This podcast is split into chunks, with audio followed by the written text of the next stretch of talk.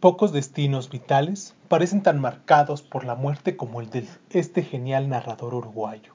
Su padre, su padrastro y su primer mujer se suicidaron. Hacia 1901 mató a su mejor amigo en un desafortunado accidente de casa.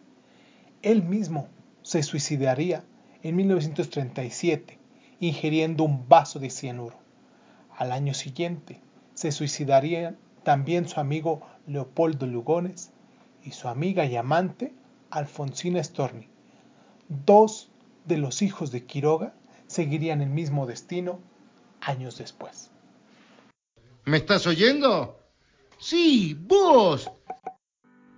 El mundo entero y sus historias caben en este pequeño rincón. Bienvenidos a Crónicas Lunares, el lugar donde el mundo entra por tus oídos. En esta ocasión traemos un cuento. Y digo traemos porque no estoy solo. Nos acompaña eh, nuevamente nuestra amiga Mariana Medina, Marianita, que nos hace el favor de estar aquí con nosotros, aquí en el estudio de Crónicas Lunares, para contarnos el cuento del almohadón de plumas de Horacio Quiroga. Del libro cuentos de amor, de locura y muerte. Espero que les haya gustado el cuento anterior que también nos hizo favor de, leer nuestra amiga Marianita, el de Sherezada. Y pues nada, agradezco mucho que, estés aquí con nosotros nuevamente. Me encanta que, que te tomes la, el tiempo para poder hacer esto junto conmigo. Y pues espero que sea muy recurrente y que nuevamente te, vengas para acá y que te lances nuevamente las veces que tú quieras. Y, pues ya sabes, este es tu espacio también para cuando quieras. Ahorita me siento muy contento porque nos estás, nos estás acompañando y prestando tu voz para podernos leer este gran cuento de, de este maestro que pues es un tanto terrorífico, ¿no? Este, este cuento y muchos cuentos de él, pero más que nada este que se titula El almohadón de plumas. Y pues nada, les mando un abrazo muy grande donde sea que me estén escuchando. Este, espero que estén pasando bien la cuarentena. Ya estamos a, por finalizar el mes. Vamos a entrar el próximo mes con una nueva temporada y pues si me sigues ya sabes, esto es eh, Crónica Lunares en la sección de eh, retazos de vida. Y pues nada, vamos a escuchar a Marianita. Querría mandarles unos saludos antes de que nos vayamos, pero no tengo ahorita aquí a la mano las personas que, me escuchan. Pero bueno, así en grandes rasgos pues un abrazo, un saludo a la gente que nos escucha de aquí de mi país, en México. Otro abrazo hasta allá, hasta España, que nos escucha mucha gente también, en Argentina, en Colombia, en los Países Bajos, un lugar muy, muy precioso. En Estados Unidos, que es un lugar donde mm, eh, la gran mayoría, el gran volumen de, de oyentes que nos está siguiendo aquí en Crónicas Lunares, pertenecen a Estados Unidos. Un abrazo a la República Dominicana, a Chile, a los Emiratos Árabes Unidos, eh, a Rusia, a Japón, eh, allá en el Ecuador, en Panamá, en Uruguay, que es este, de ahí es este maestro que vamos a leer ahorita, o que nos va a hacer el favor de leer Marianita. En Chipre, en Francia, en Brasil, en Panamá, en Perú, en muchísimos otros. Pero ahorita a grandes rasgos son los lugares donde pudiese acordarme. Espero que me sigan este, en las otras, en mis redes sociales. Y pues si te gusta lo que estamos haciendo, pon un mensajito aquí donde me estés escuchando, ya sea en Spotify, ya sea en Evox, ya sea en, en Apple Podcast o también me escuchan en, bueno, en varios lugares. En otra ocasión les daré la listita de los lugares donde me pueden escuchar. Sígueme en Facebook, sígueme en Instagram, ya sabes, como Irving Sur. Y pues nada, yo soy Irving Sur, vuelvo a repetir, esto es Crónica Lunares. Vayamos a escuchar a nuestra invitada del día de hoy. Muchísimas gracias, Marianita. Muchas gracias. Y muchas gracias a ti que estás al otro lado escuchando esto. Gracias, gracias por estar. Horacio Quiroga, El almohadón de plumas, cuentos de amor, de locura y de muerte. Su luna de miel fue un largo escalofrío, rubia, angelical y tímida. El carácter duro de su marido heló sus soñadas niñerías de novia.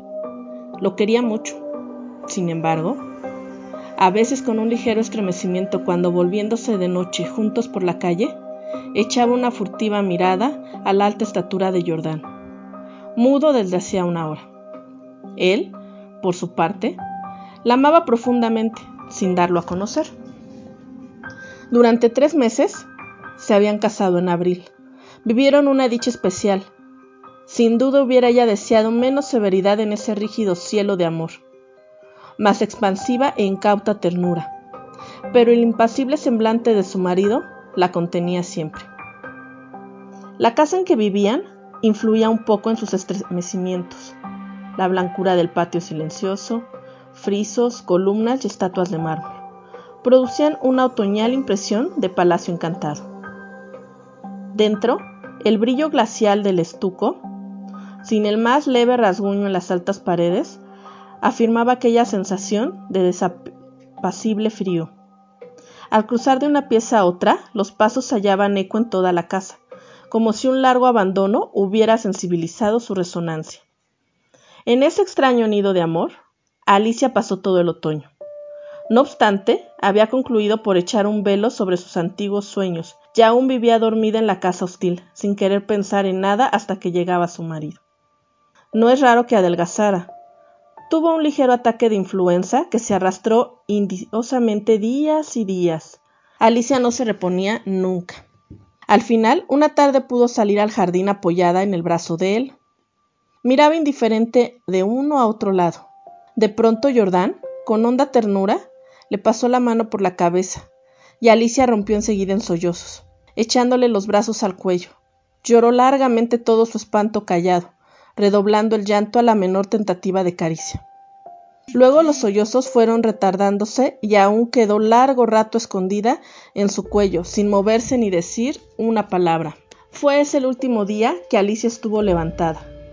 Al día siguiente amaneció desvanecida. El médico de Jordán la examinó con suma atención, ordenándole calma y descansos absolutos. No sé, le dijo a Jordán, en la puerta de la calle, con la voz todavía muy bajita. Tiene una gran debilidad que no me explico, sin vómitos, nada. Si mañana se despierta como hoy, llámeme enseguida. Al otro día, Alicia seguía peor. Hubo consulta, constatóse una anemia de mucha agudísima, completamente inexplicable. Alicia no tuvo más desmayos, pero se iba visiblemente a la muerte. Todo el día el dormitorio estaba con las luces prendidas y en pleno silencio. Pasábanse horas sin oír el menor ruido. Alicia dormitaba. Jordán vivía casi en la sala, también con toda la luz encendida. Paseábase sin cesar de un extremo a otro, con incansable obstinación. La alfombra ahogaba sus pasos. A ratos se encontraba en el dormitorio y proseguía su mudo vaivén a lo largo de la cama, mirando a su mujer cada vez que caminaba en su dirección. Pronto Alicia comenzó a tener alucinaciones confusas y flotantes al principio y que descendieron luego a ras del suelo. La joven, con los ojos desmesuradamente abiertos, no hacía sino mirar la alfombra, a uno y otro lado del respaldo de la cama. Una noche se quedó de repente mirando fijamente. Al rato abrió la boca para gritar y sus narices y labios se perlaron de sudor. Jordán. Jordán. clamó rígida de espanto sin dejar de mirar la alfombra. Jordán corrió al dormitorio y al ver aparecer a Alicia dio un alarido de horror. Soy yo, Alicia, soy yo. Alicia lo miró con extravío, miró la alfombra. Volviendo a mirarlo y después de un largo rato de estupefacta confrontación, se serenó, sonrió y tomó entre las suyas las manos de su marido, acariciándolas temblando. Entre sus alucinaciones más profiadas, hubo un antropoide apoyado en la alfombra sobre los dedos, que tenía fijos los ojos en ella. Los médicos volvieron inútilmente. Había ahí delante de ellos una vida que se acababa, desangrándose día a día, hora tras hora, sin saber absolutamente cómo. En la última consulta, Alicia yacía en estupor mientras ellos la pulsaban, pasándose de uno a otro la muñeca inerte. La observaron largo rato, en silencio, y siguieron al comedor.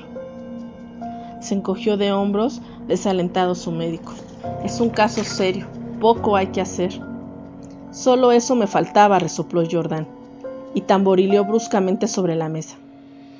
Alicia fue extinguiéndose en su delirio de anemia, agravado de tarde, pero que remitía siempre en las primeras horas. Durante el día avanzaba su enfermedad, pero cada mañana amanecía lívida, sin incope casi. Parecía que únicamente de noche se le fuera la vida, en nuevas alas de sangre. Tenía siempre al despertar la sensación de estar desplomada en la cama con un millón de kilos encima. Desde el tercer día de este hundimiento, no la abandonó más. Apenas podía mover la cabeza. No quiso que le tocaran la cama, ni aunque le arreglaran el almohadón. Sus terrores crepusculares avanzaron en forma de monstruos que se arrastraban hasta la cama y trepaban dificultosamente por la colcha. Perdió luego el conocimiento. Los dos días finales delirió sin cesar, a media voz. Las luces continuaban fúnebremente encendidas en el dormitorio y la sala. En el silencio agónico de la casa no se oía más que el delirio, monótono que salía de la cama y el rumor ahogado de los eternos pasos de Jordán. Murió, por fin. La sirvienta que entró después a deshacer la cama, sola, miró un rato extrañada el almohadón. Señor, llamó a Jordán en voz baja. En el almohadón hay manchas que parecen de sangre. Jordán se acercó rápidamente y se dobló a su vez, efectivamente. Sobre la funda, a ambos lados del hueco que había dejado la cabeza de Alicia, se veían manchitas oscuras. Parecen picaduras, murmuró la sirvienta después de un rato de inmóvil observación. Levántelo a la luz, le dijo Jordán. La sirvienta lo levantó, pero enseguida lo dejó caer y se quedó mirando a aquel, lívida y temblando, sin saber por qué. Jordán sintió que los cabellos se le erizaban. ¿Qué hay? murmuró con la voz ronca. Pesa mucho, articuló la sirvienta sin dejar de temblar. Jordán lo levantó. Pesaba extraordinariamente. Salieron con él y sobre la mesa del comedor, Jordán cortó funda y envoltura de un tajo. Las plumas superiores volaron y la sirvienta dio un grito de horror con toda la boca, llenándose las manos crispadas a los bandos. Sobre el fondo, entre las plumas, moviendo lentamente las patas velludas, había un animal monstruoso, una bola viviente y viscosa. Estaba tan hinchado que apenas se le pronunciaba la boca. Noche a noche, desde que Alicia había caído en cama, había aplicado sigilosamente su boca, su trompa, mejor dicho, en las sienes de aquella, chupándole la sangre. La picadura era casi imperceptible. La remoción diaria del almohadón había impedido sin dada su desarrollo, pero desde que la joven no pudo moverse, la succión fue vertiginosa. En cinco días, en cinco noches, había vaciado a Alicia. Estos parásitos de las aves, diminutos en el medio habitual, llegan a adquirir en ciertas condiciones proporciones enormes. La sangre humana parece serles particularmente favorable y no es raro hallarlos en los almohadones de pluma. A partir de este momento... Abre los ojos.